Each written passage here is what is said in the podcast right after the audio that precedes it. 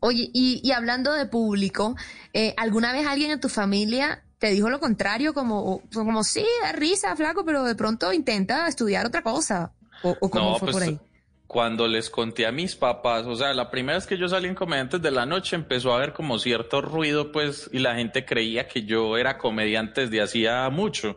Y resulta que cuando yo estuve en Comediantes de la Noche era la primera vez que yo me paraba a hacer una rutina, o sea, yo tenía experiencia de nada. Y, y, entonces digamos que pasó como seis meses y Iván Marín, que era el combo de comediantes de la noche, me ofreció trabajo y me dijo, no, usted es muy bueno para esto, venga para acá, que yo tengo una empresa con eso. Y entonces le fui como comiendo carreta y ya tomé la decisión de renunciar al trabajo estable que tenía. Y cuando fui a contarle a mis papás que me quería dedicar a ser comediante, ay, ay, ay. o sea, hasta ahí sentí el apoyo de la familia porque, o sea, yo creo que ellos hubieran preferido que yo les dijera que era, no sé, adicto a la heroína, que era gay, alguna cosa.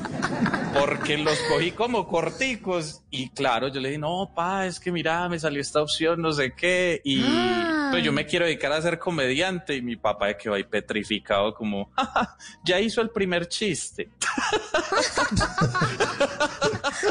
comediante tu papá. claro, entonces como que digamos que no, o sea, sí un apoyo, pero digamos que es que empezar no es fácil. Y como yo no tenía contactos ni nada, o sea, a mí me tocó remar por ahí año y medio, o sea, desde que renuncié hasta que me salió el primer show, que me pagaron alguito, pues pasó año y siete meses.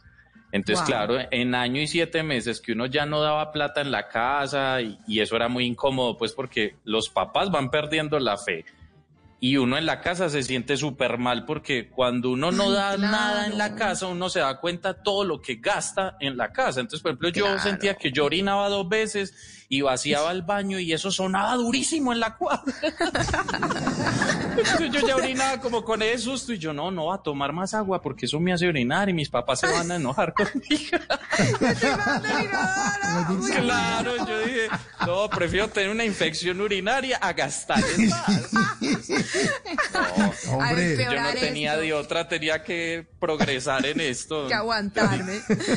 Sí, pero, todas esas historias de verdad hacen bonito lo que uno, en lo que uno, pues como en el lugar al que uno ha llegado.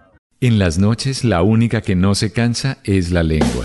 Por eso, de lunes a jueves a las 10 de la noche empieza Bla Bla Blue con invitados de lujo. Yo soy Lorna Cepeda. Yo soy Diego Verdaguer. Les habla Consuelo Les habla el chef Jorge Raúl. Hola, soy Carolina Cuervo. Dicen la reina de la música popular. Yo soy Adriana Lucía. Yo soy Tato Devia. Blue, vamos a estar entonces el pote y el petardo. Con buena música, con historias que merecen ser contadas, con expertos en esos temas que desde nuestra casa tanto nos inquietan y con las llamadas de los oyentes que quieran hacer parte de este espacio de conversaciones para despierta. Bla Bla Blue. De 10 de la noche a 1 de la mañana. Bla Bla Blue. Con María Macausla, Simón Hernández y Mauricio Quintero. Bla Bla Blue. Porque ahora te escuchamos en la radio.